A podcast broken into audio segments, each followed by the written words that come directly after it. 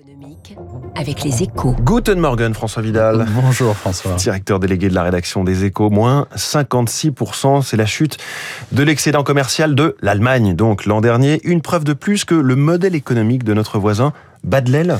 Alors la chute est impressionnante, hein, c'est vrai, mais il faut se méfier des apparences. D'abord parce que même si l'excédent allemand est revenu l'an dernier à son plus bas niveau depuis 2000, il s'établit tout de même à 76 milliards d'euros, ce qui est quand même à des années-lumière du déficit 2022 de 160 milliards que les douanes françaises devraient révéler mardi prochain.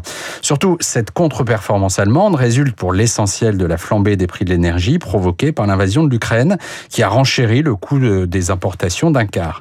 La machine à exporter qu'est l'industrie allemande, elle, n'a pas flanché. Elle a même plutôt bien résisté au ralentissement général de l'économie mondiale et à la chute de la demande chinoise, son principal marché de conquête ces mmh. dernières années. Si je vous comprends bien, Deutschland AG, comme on dit, l'entreprise Allemagne, continue à tourner à plein régime. Oui, elle est percutée comme toutes les industries européennes par la disparition soudaine et pour longtemps du gaz naturel russe qui lui assurait une électricité bon marché. Au total, ses coûts de production ont bondi de plus de 30% l'an dernier.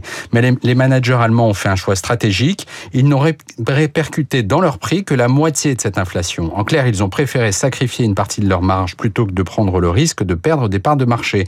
Et comme leurs produits n'ont rien perdu de leur qualité, ils ont continué à écouler à l'international machines-outils, produits chimiques et Berlin, made in Germany.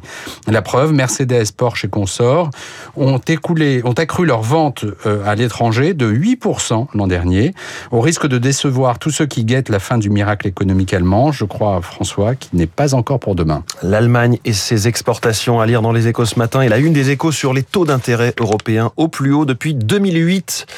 ce sont évidemment les, suites de la réunion de la Banque Centrale Européenne. On en reparle avec la star de l'écho, notre invité de Carmignac, dans 30 secondes.